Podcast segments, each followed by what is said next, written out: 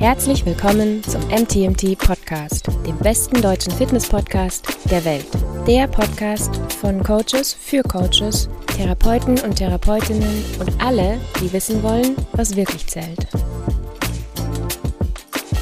Hallo und herzlich willkommen zu einer neuen Folge vom MTMT Podcast. Das ist heute das erste Mal, dass ich das Intro nach dem eigentlichen Podcast aufnehme. Also Jetzt machen wir das schon seit über fünf Jahren und das gab es trotzdem noch nie. Egal, bevor die Folge losgeht, noch ein kurzer Shoutout an den Sponsor dieses Podcasts, Löwenanteil. Wenn ihr so seid wie ich und wenig Zeit und wenig Lust habt für Kochen, gerade so ähm, untertags, dann ist Löwenanteil genau das Richtige für euch. Viele Protons, gute Zutaten, Bio, es ist schnell warm gemacht, also ich äh, glaube ja nicht an Mikrowellen, deswegen schmeiße ich mir das einfach in den Topf und ein paar Minuten später habe ich ein fertiges Essen. Und ähm, für mich war das auf jeden Fall eine gute Ergänzung, weil bis dahin habe ich mich oft auch einfach nur von Eiweißshakes ernährt, wenn ich einen vollen Tag hatte. Und äh, inzwischen habe ich sogar noch was Gescheites zu essen drin. Also von daher, probiert Löwenanteil aus, wenn ihr euch nicht sicher seid. Probieren geht über Studieren und mit dem Code MTMT bekommt ihr 10% auf alles auf der Seite. Checkt den Link in der Beschreibung. Und jetzt geht's los mit der Folge, mit einer ganz besonderen Folge. Die war für mich auch wirklich was Besonderes, mit einem besonderen Gast. Ähm, ja, enjoy. All right, we have a very special guest today. This is our first English speaking podcast ever, actually. Aber es ist natürlich immer noch der beste deutsche Fitness-Podcast der Welt. Uh, welcome, David Gray. Thanks, Chris. Uh, for your first English speaking podcast, um, I'm honored, firstly, but secondly, I hopefully it won't be a difficult one for people. I know you guys have better English than me, but hopefully people will be able to figure out what I'm saying along the way. I'll try and be as uh, articulate as I can. Yeah, we, we get criticized a lot for like using using too many English words in our German, anyways. Um, so yeah, I guess this podcast is for all those people who always say like just talk English. oh yeah, I did. I did. I did study German in school for six years, and I have absolutely zero words that I can say. So let's Perfect. stick with English. so yeah, first of all, uh, thanks for making this happen. Thanks for being a guest on our podcast. Thanks for having me. Um, I just talked to Basti, and we were like talking about how we initially find uh, how how we found you initially, and um, it was late 2019, I think. Mm -hmm. So even before COVID, and um, I sent Basti a random post you posted, and I was like, because he had some uh, troubles with his knees, and I was like, check this out, maybe. And um, that was basically the beginning. So it's like a good four years ago. Um, and I, I, still remember you had like 2,000 followers, maybe at that um, mm-hmm. at that point. Mm-hmm. When did you actually start putting um, the first stuff on the internet?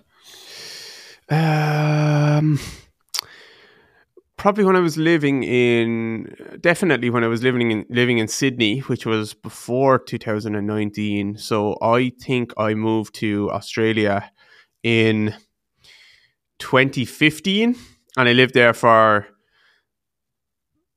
three years, three and a half years, I think. Um, so probably around the end of that or the last year of that, I was just posting a bit more of like the training that I was doing and going to different courses and just messing around with stuff. So probably around then, but it was very, very random. It wasn't a business thing or anything like that. It was just a way of connecting with people and, do- and more documenting things, I guess. And then over time, I would just start to post a little thing here or there, working with a client, maybe. Um, actually, even before I did that, before I did that, I started posting like, here's what I think about something rather than just here's an exercise that I'm doing. And that was a massive step for me to post, here's what I think about something. To do a talking video is I don't know. For me and you now, it doesn't feel like anything. But if you really do look back, it, it it's a, it is a very big step to be able to talk on camera about an uh, in an opinionated way, not not about just drinking a coffee. But even that can be intimidating for people. That's where I get people to start. Like talk about something that you're super comfortable with to begin with if they are intimidated. So probably 2018 I started posting stuff, 2017 maybe. And then it was just a natural like pushing my comfort zone a little bit more and more and more. And now I'm at the stage where I post every single day and for the most part and it it doesn't take me I don't think twice about it. I just post like you guys. I just I just post I try and be honest. I try and be authentic. I know that's a big word in the industry, like being your authentic self. But I, I never really had a problem with that. I always tried to just post what I was thinking about at that time and not fake it or anything like that. And that seems to have worked because people like you guys have been following me for a long time. Four years in social media space is a long time to hopefully not get sick of someone. It's a really long time. So, uh, so yeah, just always being honest and always not being an asshole has been a good strategy of ours, of mine. That's why I still follow you like over four years later, I guess. Yeah. so uh, let's go back even further. Like maybe just give us some uh, background information. Who are you? Where did you come from? Where did all of this, like being a therapist, start basically? Um, yeah, so I was I I'm from a place called Waterford in the southeast of Ireland, just about two hours south of Dublin.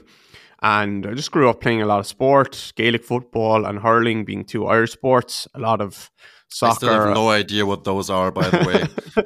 They're just field sports, like a mix of rugby and soccer and different stuff. So very quite physical sports and um, rugby and soccer as well, and just a little bit of everything. And I was an okay athlete. Um, definitely not the best. Like anytime as a team, we would do look at tests that were or just do exercises that demanded like a lot of a decent bit of flexibility. I would always be one of the worst that demanded control over your body.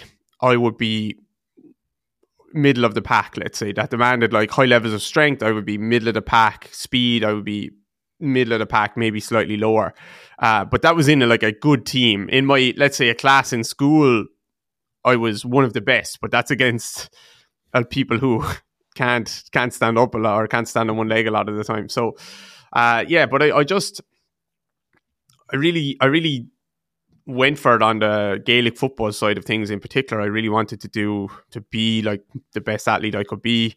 I loved that game. I was obsessed with it. I, I tried to practice every single day on my skills, and I, I had a lot, lot I needed to practice on, but I was getting better very, very quickly. And then I just started to pick up injuries like patellar tendinopathy. I had a lot of hip problems. Um, actually, looking back, I didn't have hip problems. I was just really tight and I did a I, I participated in like a PhD survey at one time when I was about 18 and they just did a few measurements and a couple of x-rays and scans and stuff like this of uh, athletes of my age within Ireland and looking at our, our structure of our hips and stuff and they told me that the, the results of just those things told me that I would need a hip replacement on both sides by the time I was 30 years of age which Cool. Then I had problems in my hips because they told me this. Before I was just like, I'm just a bit tight. So I'm also now 33, nearly 34, and I still, I actually have no hip problems really now. So, um, or none that are holding me back in any way, at least. So, yeah, I just ha- picked, started picking up a lot of injuries, a lot of frustrations along the way in terms of like not getting the help that I wanted. And looking back, some of that was probably my fault. Others were, but honestly, most of it was just not even the individual or the therapists or the doctors that I was going to, just the industry at the time was just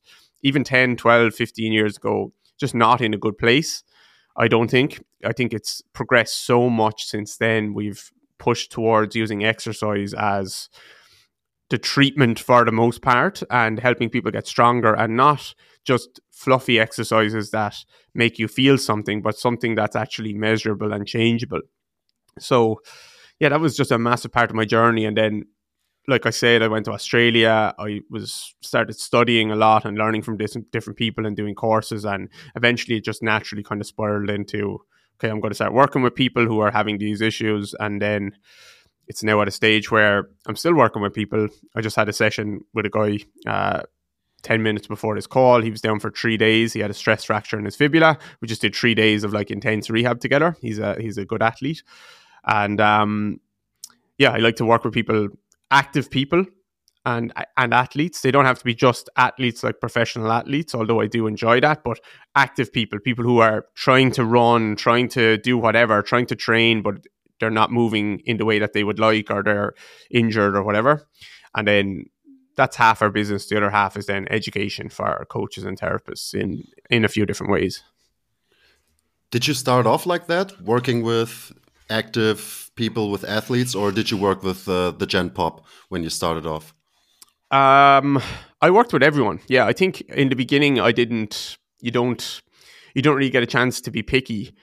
You just take what you get, what you get, and I work. Yeah, I worked with everyone. So like some some guy just has back pain and he doesn't really train or he doesn't really exercise and he just wants help. So, but I always used exercise as my form of treatment. I did do a little bit of manual therapy. I still will do a little bit of manual therapy if I feel like I need to, but like literally it's probably like once a month that I would actually do that with with with someone. To be honest, uh, with, sorry, in my if I see hundred clients in a month, for example, random number, maybe one person I will do five mi- minutes of manual therapy with. So even back then, I did a very very small amount, and I always tried to promote exercise, and I was good at convincing people to do it. Uh, just in sneaky different little ways, convincing them that they should be doing a bit of their homework and stuff like that. But I don't like having to convince people. I want people coming to me saying, like, you tell me what to do and I'll do it. I really like that. And we collaborate as a team together. So I did have Gen Pop and I still do have some of that. I still do have some of that. But for the most part now, they're going to be active. They're going to be trying to train in some way at least. Yeah, I feel like you have to like earn that position to say like I only want to work with like active people. I think you kind of have to go through that phase of actually having to convince people because that's uh, what a lot of us do. Doesn't matter yeah. if we're personal trainers or or therapists. Yeah, hundred percent, you do. And I don't. Um, I have empathy with people that are doing that are having to do that. I don't just say like, oh, just don't work with those people. That's not feasible for a lot of people. You need to build up your. You need to make money initially. You need to take what you what you can get, but the way out of it the way out of it, a lot of people, especially therapists, physios, they fall into the trap of okay, these people just want manual therapy, so that's what I'm going to give them, and then all of a sudden you are the manual therapy person, and this is all you do, and now. To be honest, most of those people hate their job because it's very hard work. It's it's eight, nine, ten hours a day of manual therapy where your hands are getting sore, your back might be getting sore, you kind of know deep down that yes, this can be helpful, but it's not the whole thing here. It shouldn't be the whole thing, but I'm doing it anyway. So what you start to need to realize is that people are not actually coming for to you for the manual therapy even if they say they are they're coming for to you to feel better they're coming to you to get a result. And if you can deliver that result then you're you become the person the coach or the therapist. This isn't just therapy. You're the coach or the therapist that can deliver the result. And then you start to attract the people that you want to attract. And actually even other people who never would have done exercise for any other therapist or any other coach they will do it for you because you have a little bit of authority in the situation then. So yeah i just always focus on the result that i'm trying to get yeah, that's a good approach. So, um, what were your like main influences? Because I'm sure you you studied a lot. You probably dabbled in a couple of systems. Um, and what did you actually take away from those main influences? Like, what do you still use today? Uh, good question. Um, so number one, my main influence was definitely my injuries. That's I have to say that is number one by far. My journey, me trying to figure out my my body. That's what that's what forced me to be like, okay, I don't just trust what this person is saying. I'm actually going to try and see feel it for myself. And just because something feels good for me doesn't mean it won't feel it, it will or won't feel good for someone else. So I'm not just taking my body's gospel for everything, but I'm at least trying things and seeing how it feels and then trying it with my clients and seeing how it feels. So, number one was definitely my injuries and my journey. Um, and then I had lots of good teachers along the way. I had, um, I learned a lot from Ido Portal and Soshi Porchetta, who was kind of in the in the movement world, kind of capoeira, gymnastic style, stretching style world. Um, I went and learned from kind of internal martial arts, Chinese external and internal martial arts. Um, I went and learned from Gary Ward, um, who's a big kind of walking gait biomechanics guy. Dave O'Sullivan, who's a physio in uh, the UK. Uh, PRI, who are big on the, the breathing stuff. I know you've heard of all these guys, but some people might not have. Um, and then kind of more traditional strength and conditioning type of people and practices and principles like Yuri Verkhoshansky on the plyometric side. I like I like Dan Pfaff on the track and field and sprinting side, and Jonas Dodoo. So it's kind of a big mix and match of all of those people, and it's difficult to say what I still use from them because it's actually a weird way to try and conceptualize that because my practice is so different and it actually changes quite a bit all the time. I'm like, I just kind of try and look at the person in front of me. For, for example, with the guy, the stress fracture rehab, I put up put up this post yesterday.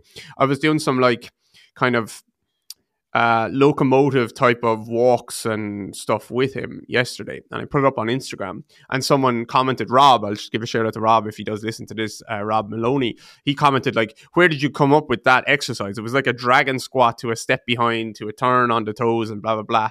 And I didn't think about it, but when he asked, I was like, I didn't come up with that. That's a capoeira type of movement that we used to do. We had to do 50 meters of this walk, and like your quads and your ankles are just burned off you. And I just did that with that client yesterday. That was one of the things that we did as part of the warm up. So that's kind of how this whole system has developed. And I think I part of my job now is helping people understand that it's not random. It might look random sometimes, and I might even say it's random sometimes, but it's not random. We have like strict enough kind of progressions in place, like checkpoints in place that we work through with people, but and and movements that we teach where we're kind of quite strict with it, but there, it's half of that. It's half of like, here's the skills I definitely want to teach people. And then here's the like exploration around, okay, I'm going to throw this stuff at them and they're going to learn about their body just by doing these different movements in whatever way they can kind of figure it out. So, yeah, it's just been loads of different people and loads of different stuff, I guess, which is a good way to learn if you can systemize it. Yeah, it's int- we had a podcast episode, I think, uh, last week, where we basically talked about like all the stuff we do. It's all just made up. Mm-hmm. Everything we do is made up, but it's not random. Like yeah. we're, we're following certain principles. We we know stuff about physiology, and all that knowledge just like flows into the stuff we make up. Like when we're actually working with people. Yeah, that's a good way of acknowledging that, and uh, like, yeah, it takes away your ego as well. Like, yeah, at some stage, everyone just made something up and put a name on it, and you can use whatever you need to get the result, but you do need to get good at pattern recognition and approximation. Like we're all making stuff up, we're all guessing, but you do as you get experienced, you start to see certain patterns again and again and again. And yes, you're still making a guess, but you're guessing off a bigger bank of information than before. And I think that's why teachers and mentors can be so important for you because they're they've made stuff up, but they've also tested it for years and years and years and, and seen what works. So it's it's important to learn from people, smart people. Yeah, it's it's a an interesting process because like that exercise you came up with, um, the capoeira one you were talking about, like it's so interesting. Like, why did you think of this movement for this situation exactly? I mean, maybe you can explain, but probably you can't really even explain it. Um, yeah. How that came to mind.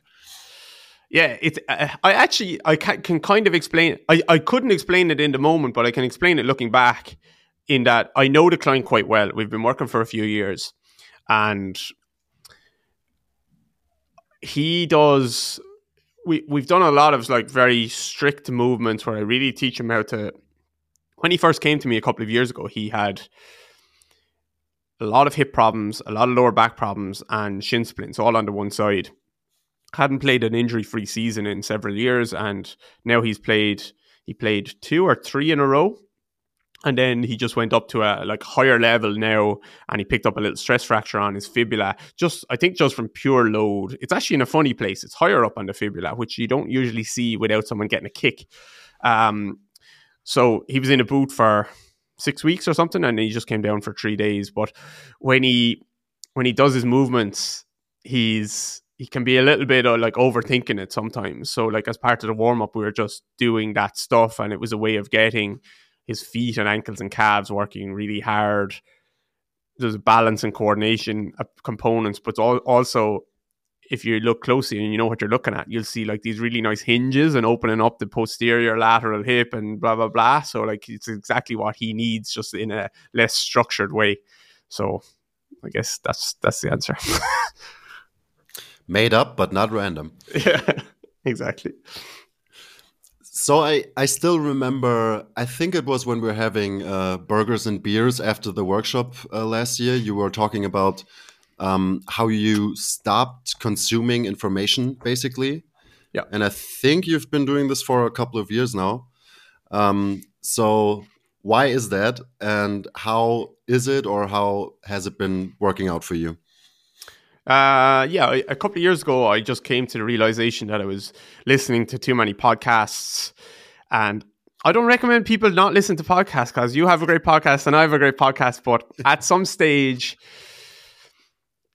I think number one, the number one reason was I was driving myself mental. Like there was no time when I was relaxing. I was doing a full day's work, and then when I was finished, I would go for a walk, but I'm listening to a strength and conditioning podcast, or I'm sitting on the couch consuming Instagram content. So I had to cut it out for that reason, just like put a stop on it. Okay, like do your work because we were we've been really really busy for a couple of years, really busy, and that's getting to a stage now where we're systemizing things and it's getting a bit more structured because we have no choice and I need to step back on certain things and stuff like that. And we have done a good job on that.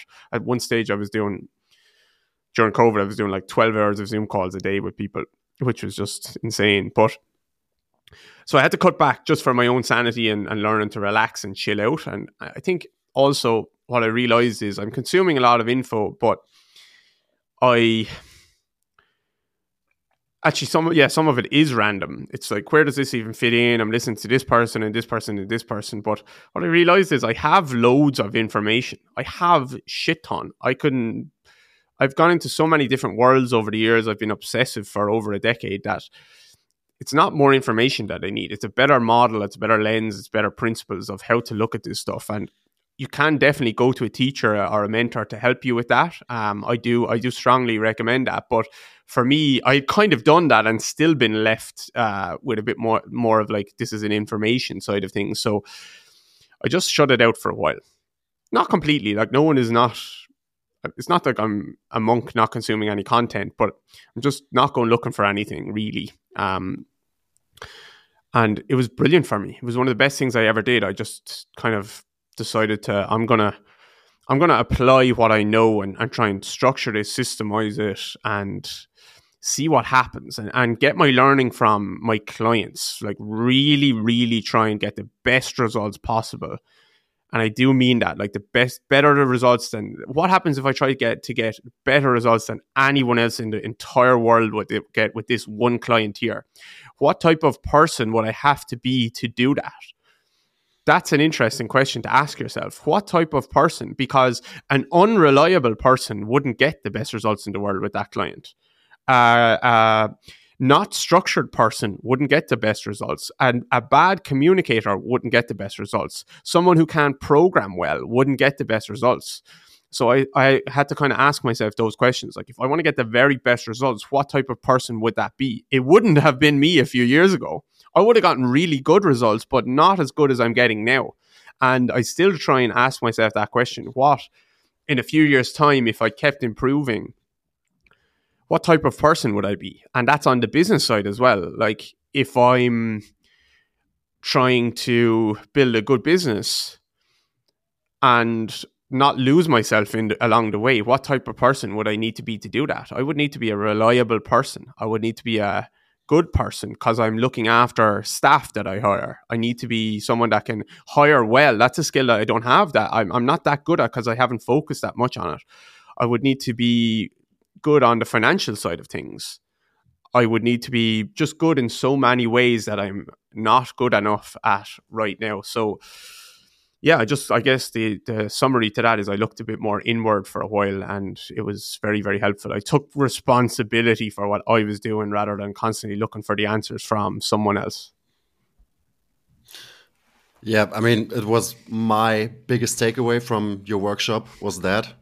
Yeah, um, you come to a workshop to learn, and you go home thinking, "Fuck, I need to stop learning from people." Yeah, I mean, it sounds weird, but mm-hmm. it really was. Um, I think I could still do a better job at that, but it's so important, like, because information is not the it's not the bottleneck that we don't have enough information. It's just like actually putting the stuff together and like actually having a model. Yeah, because like most people don't even realize they you you can't not have a model. Um, but a lot of people like don't actually think about it. I think.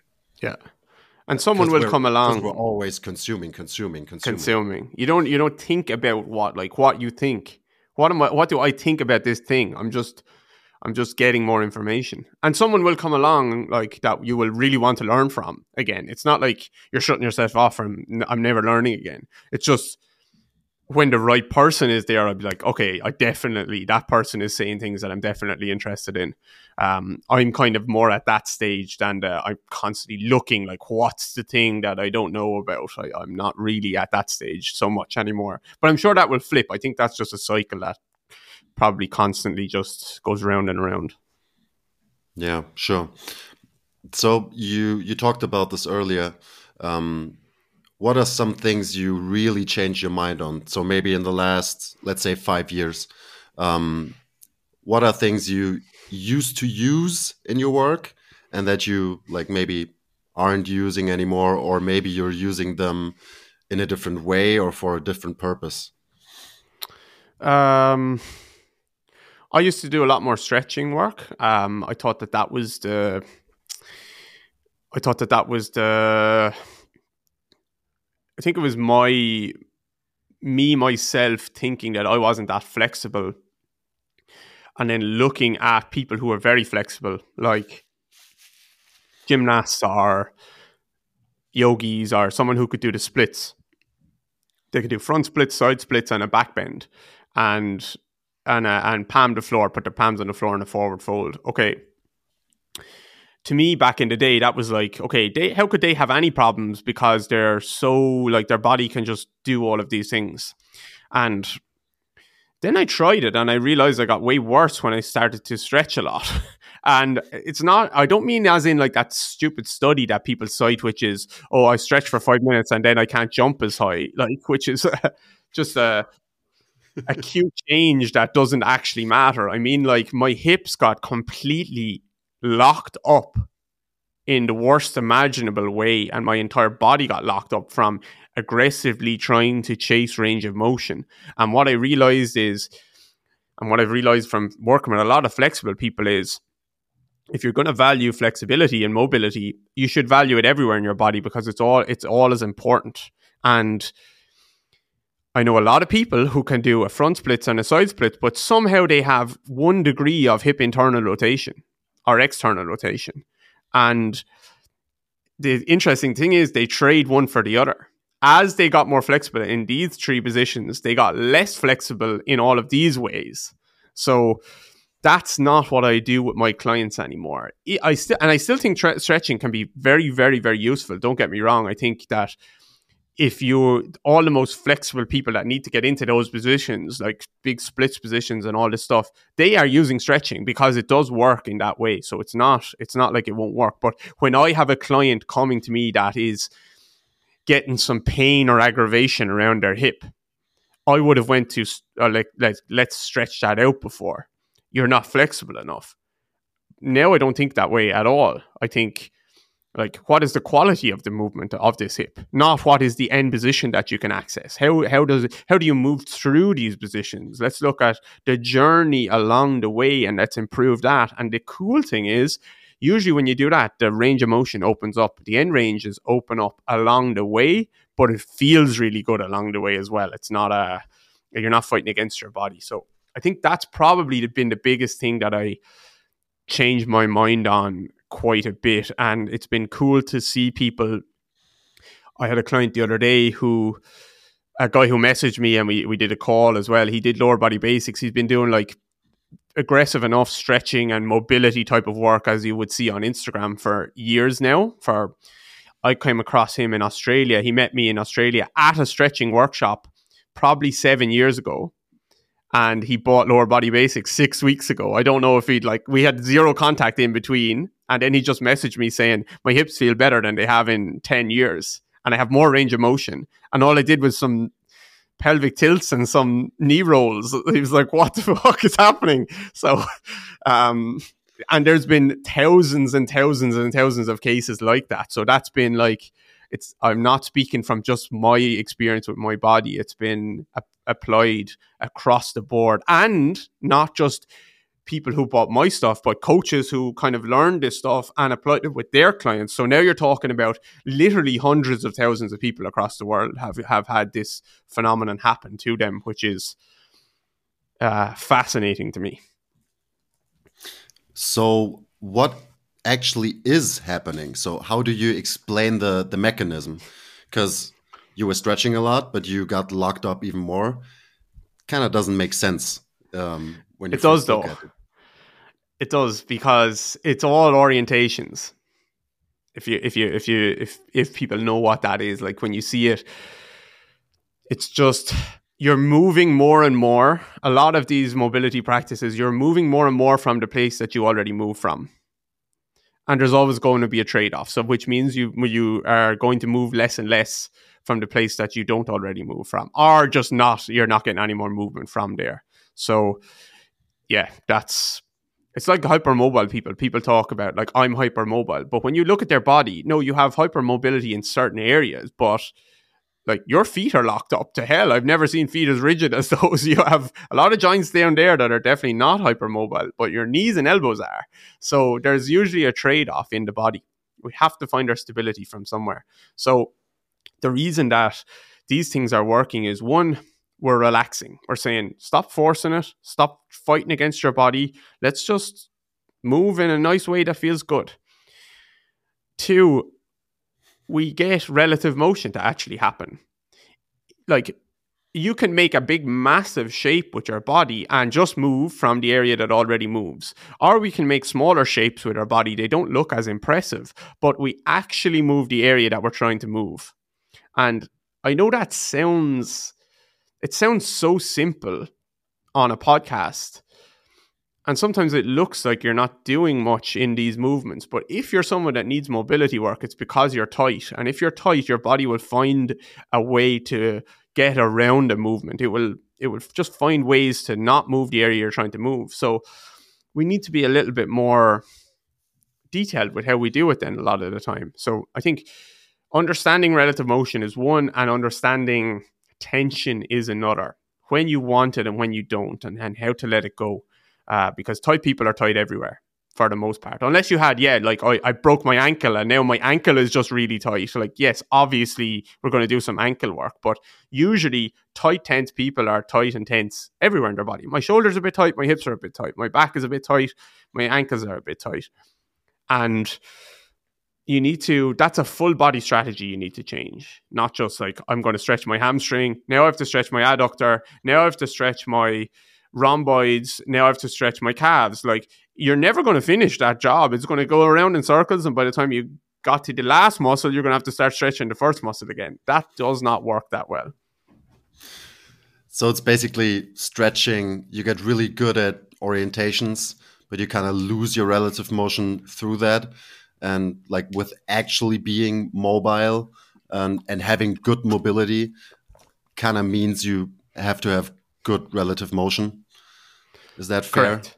Yeah, but and again, uh, so orientations aren't a bad thing. Some people do really well with these. Uh, so like there's lots of people that teach stretching really, really well, and the client gets the exact result that they wanted, which is I can do all these positions much better now. That's uh, that's absolutely cool. But when a client doesn't want that, when they just want to feel better and open up some hip movement, then there's usually better ways, let's say. Hey du, genau du. Wenn du regelmäßiger Hörer bist, dann interessieren dich selig die Themen Biomechanik, Bewegungstheorie, Trainingsplanung, aber auch Sachen wie Soft Skills, Kommunikation und allgemein Coaching. In unseren regelmäßigen internen Fortbildungen, dem MTMT Skill Meeting, kannst du für 9 Euro im Monat dein Wissen auf den neuesten Stand bringen. Das ist ein absoluter No-Brainer. Go get it. Do you or how do you explain the concept of relative motions to your clients? Like, do you at all? And if so, how? Because it's pretty complicated. Like, it's it's hard to grasp that whole concept. I feel like. Yeah, I don't really. I don't. Uh, I don't really. I, I explain it within the movement that we're discussing. You know, so if we're doing a, a sideline scissor slide, like they'll be lying on their side, and I'll just shift their knee forward and back for them, and then I'll say, okay, the one I don't want you to do is, and now I'll just pull their back back. And I say, see how your knee has gone back when I pull your back back, but it hasn't come back from moving your your hip. So like that's that makes sense to them. Or the easiest one is the neck. Uh, okay, I can you can move your neck around in space. Like I can move my head on top of my body, or I can turn my body and move around without my neck actually moving. My neck is still moving, in both of those, but only one of them is moving the joints within the neck. I know that people are listening and they might not be able to see that, but just think about like doing a big circle with your head in space versus keeping your head completely rigid and then turning your entire body to look to the left or the right. That's a really good way of explaining it because everyone can see that and feel that instantly. So, how often? Because you you just moved to your new facility, right? think maybe some people have seen the the new facility on on Instagram already. Um, how often do you actually coach clients in person at your facility versus coaching them online? Um, the, split the split has gone more towards in person since I opened up this space. because um, we're going to be teaching less workshops this year and I just want to go. I want to do a bit more coaching in person. I enjoy that. So probably this week, I probably have taken on. Probably do seven to ten sessions in person, and less than five probably online. That's good. That's going to be me, and that's uh, that's enough for me at the moment to give me a give me a lot of energy that gives me a lot of energy when I when I do that amount, two to three clients a day. I also have a lot of other shit that I need to get done. Uh, so two to three clients a day keeps me really sharp. It, it it does a lot of things. Makes us a little bit of money. Not that much. We don't need to we don't need to like our main revenue source is going to be is selling stuff online so we don't actually have to do that but it, it is a nice little uh, it is a nice little bit of money. That's what seeing clients for me does. That's one thing. Two, it keeps me really sharp. It keeps me like I don't like being a teacher that doesn't do the stuff that they're teaching. It keeps me really, really sharp. And every single time, I'm not just saying this, every time I do a session with someone, I learn something. Even if it's not something like I, I can acknowledge I learned it, it could be just like one word that I use that worked better for this person or an exercise that didn't work or something like that. So it keeps me really sharp. It gives me a lot of energy, especially working in person with people. It gives me a lot of energy. And then it also gives me some content that, like, because if anyone looks at my Instagram, it's just my clients doing stuff. It's not anything else. It's just my clients doing stuff. And the more simple I keep it, the better my content does. I just, I could be videoing someone or I could have the camera set up and I could be coaching someone. I'm in the background, you can't see me, and I could just say, do blah blah blah blah blah and they're doing it and I give them one cue and I could literally take that 10 second clip and put it on Instagram and that could get 50,000 views and we could sell 10 programs from doing that.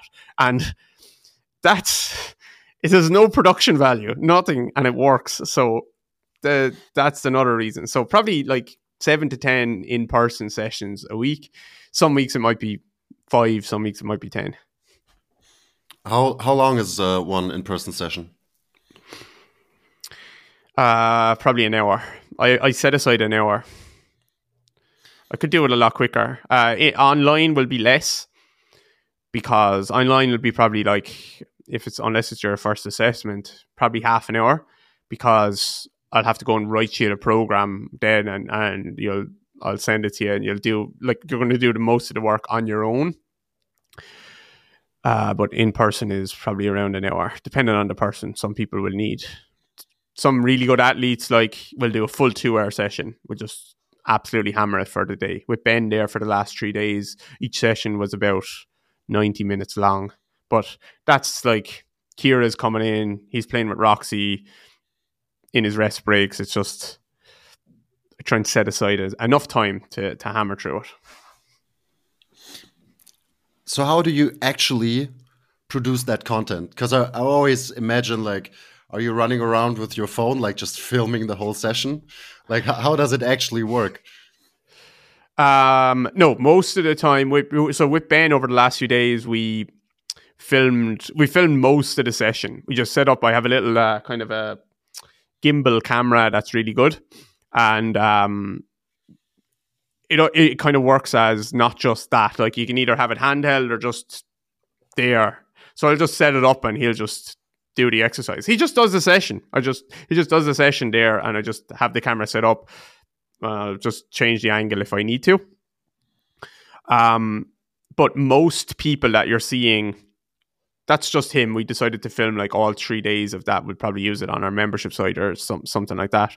Um, and he's really interested in like he's going to hopefully work for us someday or something. So, um, most people that you see when I put up a clip, it's me actually filming them for their homework or something like that, or filming like okay. Uh, yeah, I'm going to send you all this stuff, but I want to film you doing one of like a few reps of this, and I'm talking you through it, and I'm sending it to your phone then, and, and you're getting it. So that's what it's for. Um, yeah, I don't, I don't, I don't film that much stuff, and I've actually always done that since my since 2018, let's say 2019. I always filmed clients doing a few of the movements on my phone or their phone, and they had it to watch when they did their homework at home, alongside sometimes a YouTube video from me.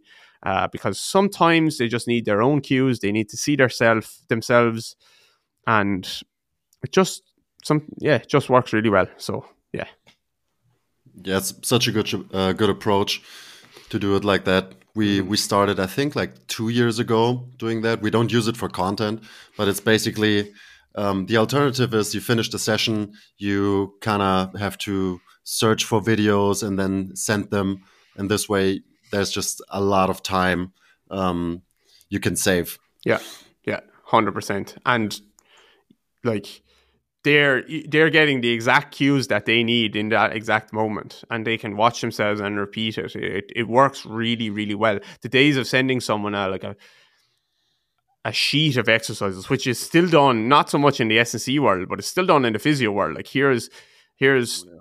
the pictures of your exercises. Like what the like what the hell? No wonder people aren't getting better. Yeah, it's like standard glute activation program mm-hmm. A there you go. Mm-hmm. Yeah, we still get that a lot. Like clients coming to us and they're like, uh, "Nobody can help me with my problems," and then we're like, "Okay, show us what what you actually did so far," and they show us like glute activation program A. Yeah, and it's like, okay. Yeah. or I, have tried everything. I'm like, exactly. I, have tried everything. That yeah. that's a sentence we we kind of hear sometimes, and as soon as I hear that sentence, I'm like, ah, yeah, I know. I know. That sentence is like, yeah, I don't know. You can't, you can't, you can't say to them what you want to say. I have to like bite my lip when I hear that. like staying on that topic, what are some like just basic maybe exercises, maybe skills um, that you teach people the most? Because for us, it's like exact, especially those cases like people that say they they've tried everything.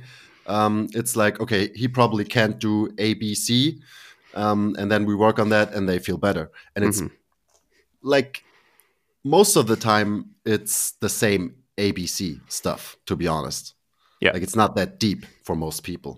No, it's not that deep. Like most most of my clients are going to learn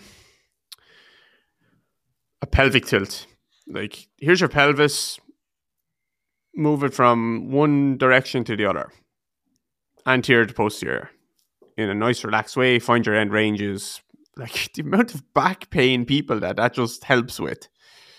Uh, I won't say it gets rid of back pain or anything, but like they're just so locked up. Not because I don't mean the pain is because of the biomechanics of them being locked up. It's probably the other way around. You have pain and now you're locked up because of the pain, but we can still get it moving. So pelvic tilt is one.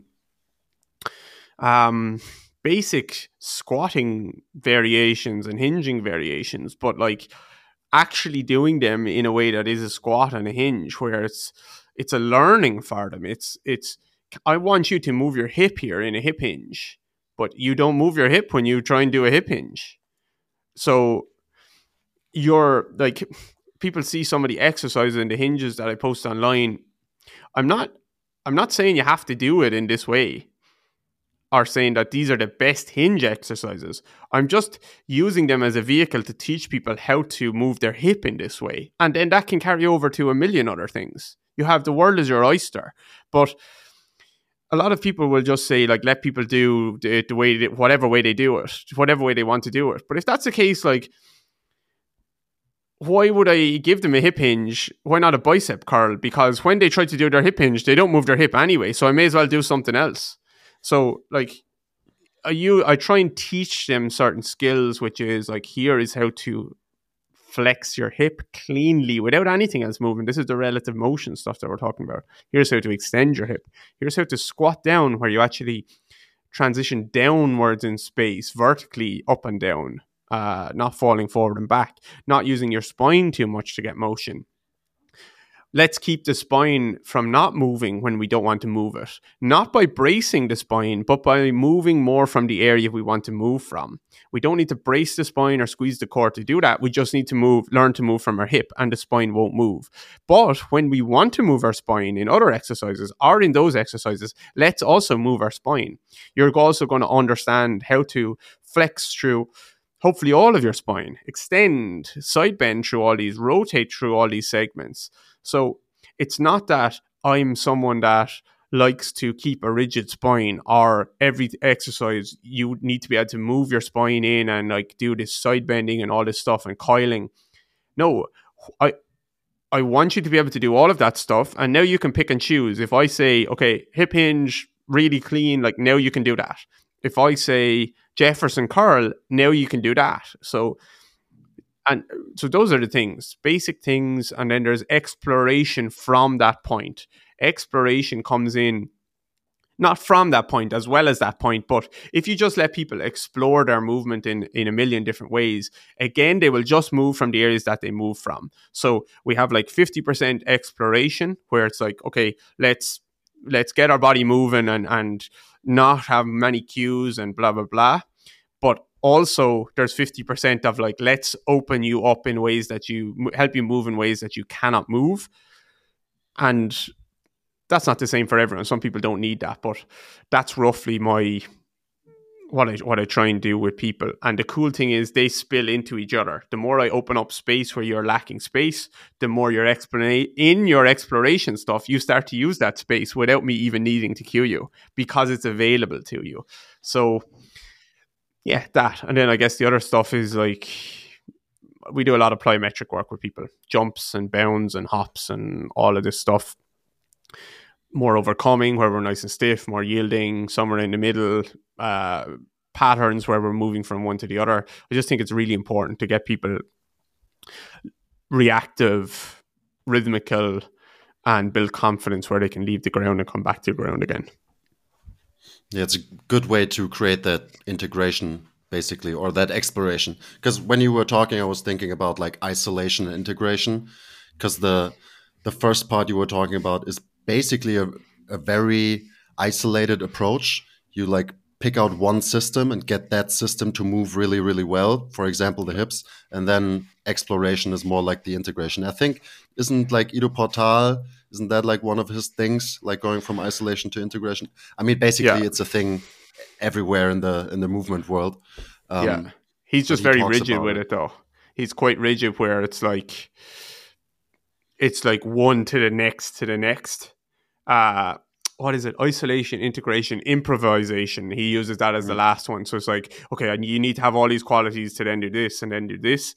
I'm not quite the same as that. I'm like, we can do all of this at the same time. Uh, but when we're doing one, we need to know that that's the one we're doing. Yeah, I feel like we definitely need that isolated approach because, like, nowadays everybody likes to talk about being integrated, holistic, whatever, whatever but that part doesn't work without the isolation part first. I feel like it's just in the past isolation, like people were thinking about muscles all the time. So it's yeah. always about like which muscle to isolate. Yeah. Um, but it's way more valuable to actually think about isolating like joint systems, getting them to move well. Yeah. Because you, if, if you focus on that, it might be isolated, but you're always getting a lot of muscles with that approach. Yeah. So if you if you think about the muscles, it's it's always like all the muscles that connect to that joint are doing their thing. Mm-hmm. Um, so it's an isolated approach that is more integrated by nature, I guess. Yeah, I think so. And especially if you take a sensory view of things where you if you take walking, for example, let's say someone doesn't bend their knee when they walk very much, which is not uncommon. Some people might think it is, but it's not. Um, if you isolate the knee and teach it to bend in a drill, you're not really isolating the knee. You're going to be moving a lot of other stuff as well. But if you can if you can drive sense to that area and get them to feel exactly what it feels like and really pay attention, I can't tell them what it feels like, but I can direct my words and try and get them to search for certain feelings and find certain feelings, then that's that is automatically going to integrate into how they walk. It can't not, in my opinion because they don't have the same body as they did before because they are able to sense things that they weren't sensing before. Like the movement can't be the same. I see some people saying that you can't change gait.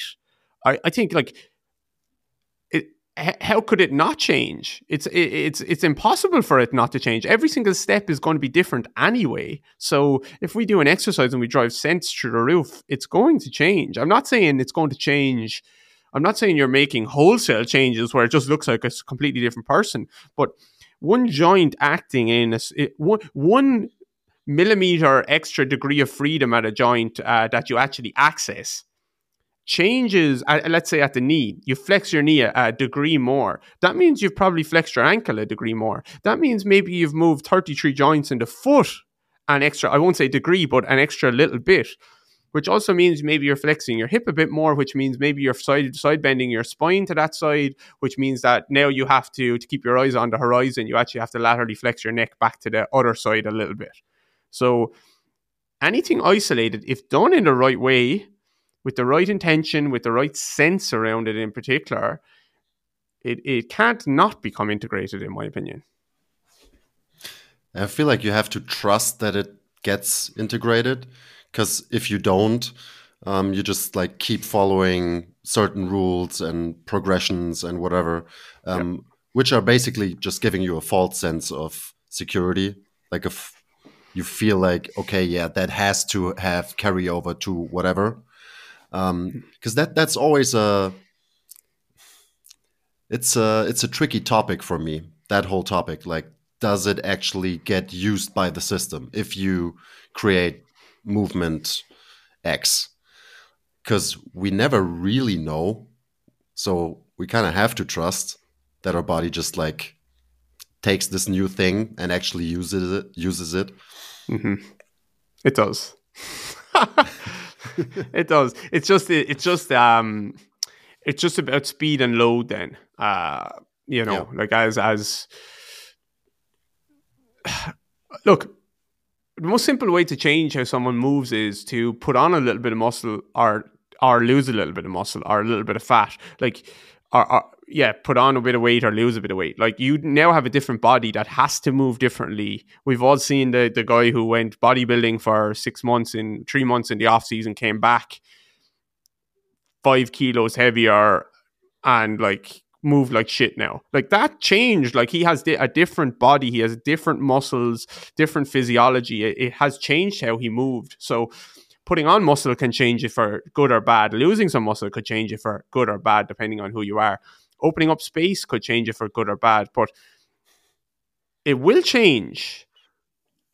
It definitely will change, even if it's just like in certain positions, it doesn't look that different, but like the the how you share the load across the body will will change. It's just about speed and load, and I don't. I think people don't know how to progress the gentle knee bending drill all the way up to uh, one RM or three RM squat type of drill that gets the knee bend to happen in the same way. Then all the way up to uh, change of direction drill and a sprinting drill and a plyometric drill. Like that's the way to guarantee that it changes if you can keep progressing speed, load, intensity, complexity along the way. Yeah, because that's always the argument, like for that stuff not being useful. It's like there's not enough load, so your body like won't even recognize it as a stimulus, basically. Um, I'm not sure about that argument. I've worked with some of the strongest powerlifters in the world, and we've done some gentle pronation drills, and they've improved their squat off the back of it. You know why? Because the limiting factor was their ankle mobility or their, their foot movement on that side. I'm not saying that every single person will get strong a stronger squat, back squat when they do a pronation drill. But for the right person, if the limiting factor is your ankle and that's causing your pain you pain when you're you're getting a bit of ankle impingement in there, which is not uncommon in the powerlifting world, and you're shifting across to one side, there's a bit of inhibition there uh, because of the pain and because of the feeling that you're not very stable, then that pronation drill didn't make you stronger, but it gave you the space to express your strength in a different way. So I see that constantly, and I constantly see people online saying, "Oh, that stuff is too low load to uh, make changes," and I know that that person is um, is a dumb person. They don't they don't understand. it's a good example, like the powerlifter, because like maybe the stimulus is a stimulus because it's so different from all the other stimuli they usually get, which are compressing, which are like tightening up, getting tense, and like letting go, exhaling, yielding, whatever you want to call it, is so different from what they usually do that their nervous system is like, hell yeah, this is a stimulus, even though it's like super low level. Maybe it's a stimulus because it's super low level. Exactly. Yeah, exactly. It's it's helping them understand different les- levels of tension, and sense is an important stimulus that people don't uh, talk about. They don't understand. Like if every single time you push your knee forward over your ankle, you're braced to, to do that. And we start to do it in a way that you're relaxed and that opens up a little bit of motion at your ankle. Like, I don't, I, I just can't understand people that say that that might. I'm not saying it definitely like this, as in like that's go- automatically going to change something, but a lot of people are saying it can't. It's like impossible that it could, and I don't know who do they work with, like because we all have seen people that come in in a lot of pain or with problems. They say they've had it for years. You do one quote unquote low level drill, sensory drill, and they literally walk out and they say they never get that pain again.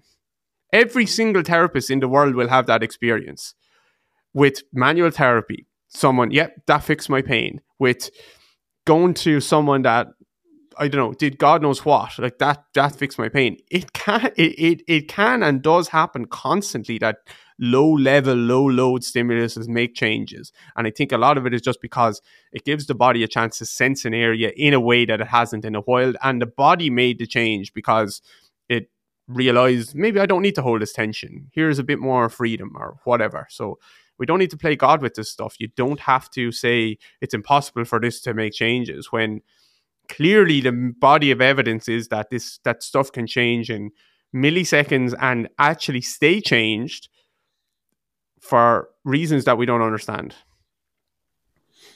Yeah, I feel like what you just said there, the body makes the change. That's important. It's not like us doing yep. stuff, but it's the body. Like it self organizes in a slightly different way after we give like a new input into the system. I feel like that's how you have to think about it, even though it might be a little bit more abstract than like the classical input output um, like view of things. Mm-hmm. Yeah. Yep. And I don't rely on I don't I just won't last thing on that, Chris. I don't rely I don't bank on a quick change. I'm not interested. Like I'm not uh, as much as I said all that. Like I'm not particularly interested in a quick change. Like my whole work is about continuing to work with people, progressing them, making them stronger, making them move in all these ways. But it can start with something small that can kickstart or light light a fire in a way that we really needed that to happen. So I don't need to rush to high load activities immediately, but I'm also not banking on quick acute changes. I'm interested in residual changes that that do stick, that are predictable and repeatable. But that can start with nice, small, gentle movement that can make a, a big difference. Yeah. I was thinking about this a lot more after we had our session last week because I was asking you like, okay, should I do the pronation drill right before I do like my heavy training and stuff? Because that's the way it usually works. That's how I learn stuff. You do your mobility and then you take that mobility into your training. Uh, and your answer was just like, nah, I don't care. Just do it whenever. And I was like, huh. uh, you there? You lo- I lost you for a sec. Can you hear me? I'm here all I heard was, and you take that mobility and then you cut off. So yeah, that's the usual approach. Like you create more mobility with some kind of drill, and then you have to use that right away in your like strength training, basically. Mm-hmm. And that's why I asked you, should I do my pronation drills before my training? And you were just saying like, yeah, I don't care. Like just do do them where whenever.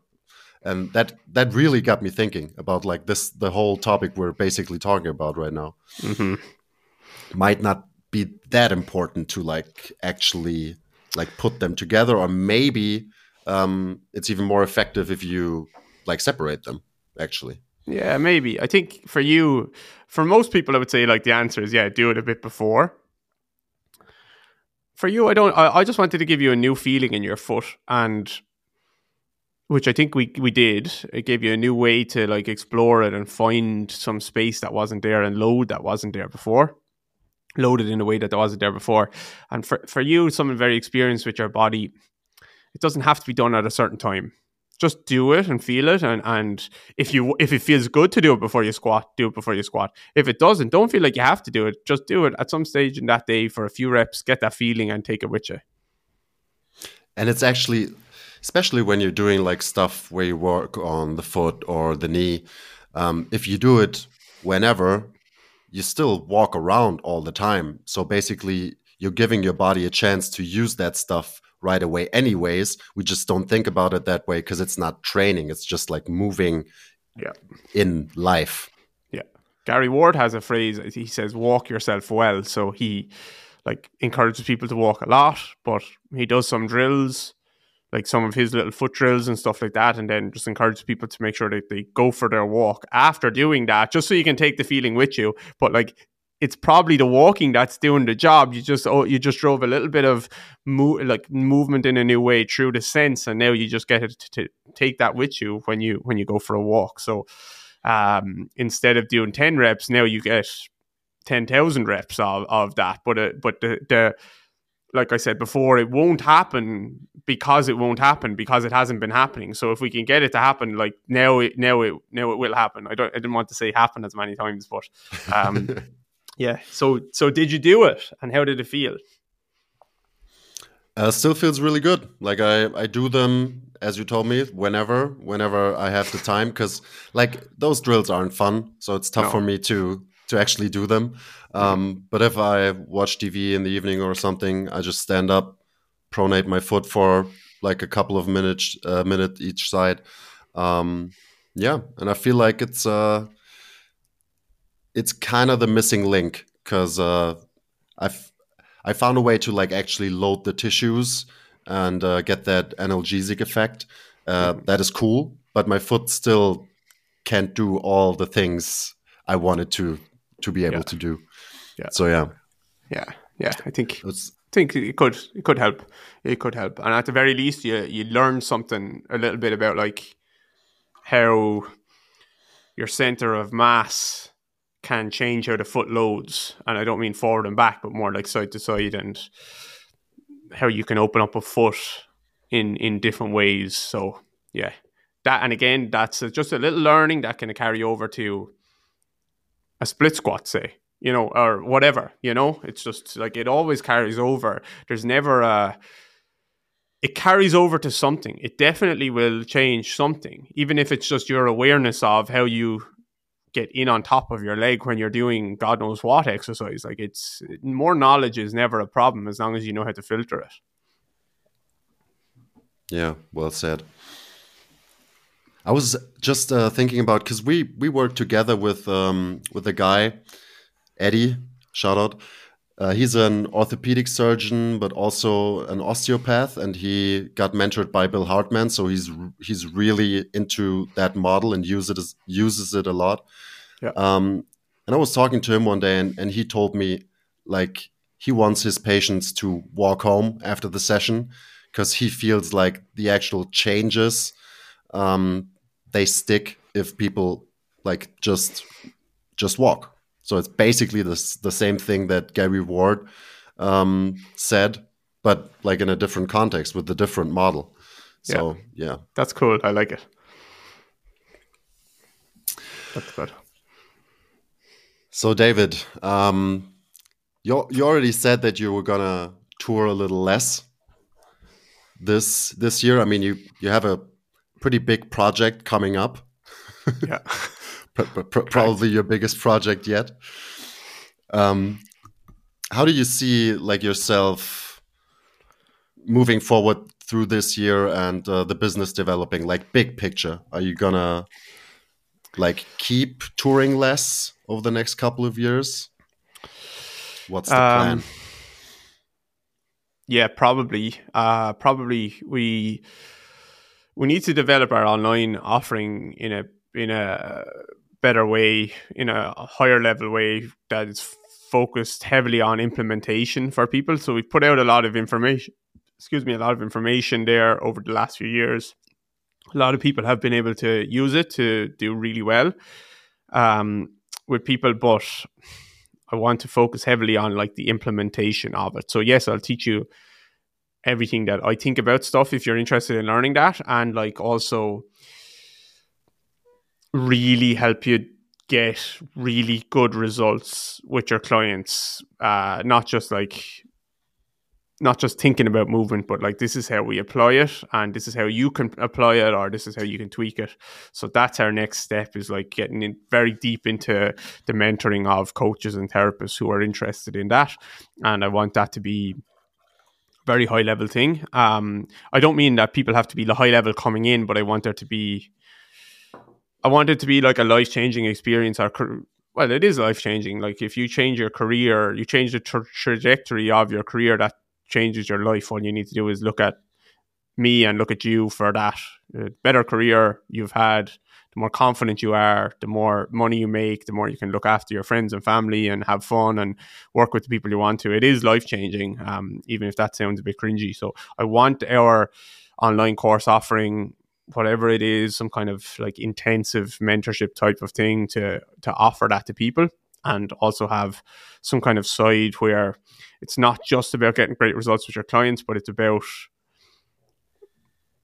building a nice business and and I don't mean in a like being a I don't want to be a business coach but just helping people understand what they really want from their lives and from their jobs and helping them achieve that. So that's what we're going to do next. And probably we'll end up doing much less events over the coming years that are public workshops. And it will probably, I think it would be a good idea to do private workshops where people who are in that group can come and spend time with me either here or else we travel around to a couple of locations per year. And it's just the people that are in those groups and we have different topics for you know, maybe you could spend time with me three times a year, three weekends a year, and we're talking about different stuff each time, and we can really get into like get to know each other really well and really try and build some monstrous people who can uh, do big things in the industry. So that's where my mind is at the moment. My I've probably stretched my vision a little bit recently on that, and I, but I think it's I think it's achievable. It will just take a bit of work. Awesome. Yeah, sounds really cool. Because like last time we we spoke, um, I think it was like mostly an online mentorship thing you were planning on doing, and that I wanted to ask you this anyway. Like, could you imagine um, doing whatever format where just people come to your spot for a week or whatever, and you like really intensively mentor people? Mm -hmm. um, mm-hmm. but yeah, you you basically already answered that one. Yeah, that like that would be good. That would be good. Our problem is that we're, where we are, like location wise, I think I talk to Kira about this all the time. Like if we lived in America, if I wanted to, I could teach a workshop.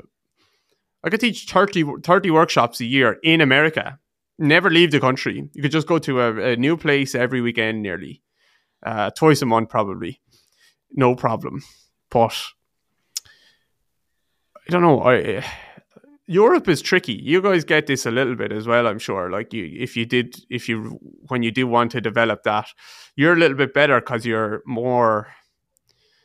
It's more accessible, but you're in the middle. exactly, it's more accessible. But even Europe is tricky because even of the even the language stuff, you know, um, it can be a little bit tricky. So that's probably a big constraint on us at the moment is like our just our location where we are how it can be difficult to get to but if i make it so so so good then people won't give a shit They'll yeah, fly. maybe it's a maybe it's a good selection uh, process anyways yeah yeah just three times a year come here and spend two or three days or whatever it is.